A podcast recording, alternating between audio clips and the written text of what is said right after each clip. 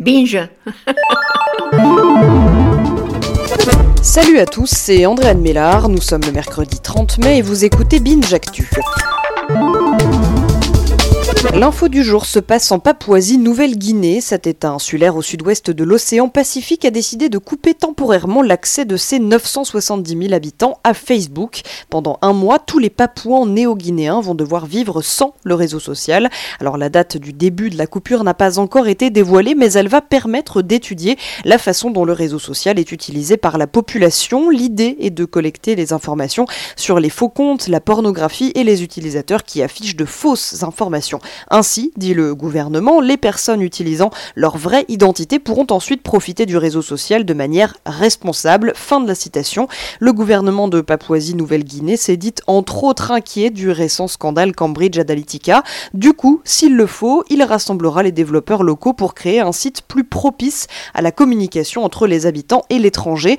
Alors si l'idée sous-jacente c'est ça, pourquoi avoir besoin de priver la population tout entière de Facebook pour le faire? Et surtout, est-ce qu'un site local est bien la solution. Affaire à suivre. L'histoire du jour euh, signe la fin d'une époque, celle où Carrefour était sur tous les maillots de l'équipe de France de football et sur celui du meilleur grimpeur du Tour de France. Plus de maillots à poids tagués de la marque OC. Carrefour a annoncé hier vouloir stopper ses investissements dans le sport. Les contrats arrivent à leur terme à la fin de l'année 2018 et ne seront pas renouvelés. Cela fait 30 euh, ans que la marque sponsorisait les Bleus et depuis 2009 en ce qui concerne la grande boucle, la suite du grand changement qui s'opère à l'intérieur de la chaîne et surtout de grosses économies à faire. Ces dernières doivent atteindre 2 milliards d'euros d'après Alexandre Bompard, le chef de Carrefour. Pas d'informations sur le successeur du maillot à poids pour l'instant. La non-info du jour va peut-être vous couper le souffle. Attention, une étude Workforce View in Europe 2018 réalisée par ADP a établi qu'une majorité de Français interrogés voient en l'argent la motivation principale pour aller travailler. Sachez que les Suisses, de leur côté, sont 35% seulement à faire du salaire leur motivation principale. Hein. Les Français ne pensent donc qu'à leur salaire. C'est pas très Startup Nation tout ça.